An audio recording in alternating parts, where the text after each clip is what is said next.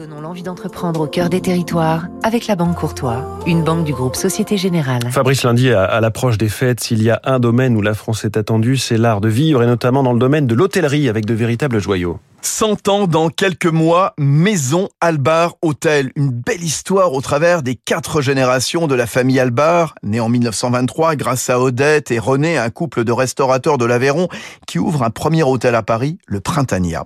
Maison Albar Hôtel est aujourd'hui une marque de boutique hôtel 5 étoiles, du luxe décontracté, chaleureux, décoré par les meilleurs architectes et accompagné de grands chefs. Elle évolue dans le groupe indépendant français Centaurus. 10 établissements, Paris avec notamment le Pont Neuf, le Champs le Vendôme, Nîmes, l'Impérator et de nombreux projets en région, le Victoria à Nice, le Coutet à Chamonix, le Chasseur à Colmar, et une destination qu'on n'imaginait pas forcément, Tourcoing.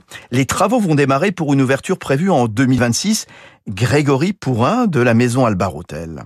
L'ancienne chambre de commerce et d'industrie de Tourcoing, c'est un bâtiment remarquable qui, qui, a un historique fort. Si euh, la ville euh, peut paraître comme ça euh, quand on l'épingle sur la carte de France, peut-être pas la destination première à laquelle on pourrait penser, ça reste pour nous une vraie un vrai territoire, les Hauts-de-France, qui demain deviendra une vraie destination. Le lieu est beau et on est convaincu qu'on saura attirer une clientèle dans cette, dans cette destination. Maison Albar qui veut capitaliser sur l'hôtellerie à la française, ce sont aussi des établissements 5 étoiles à l'étranger Porto, Abidjan, Rome ou Chengdu.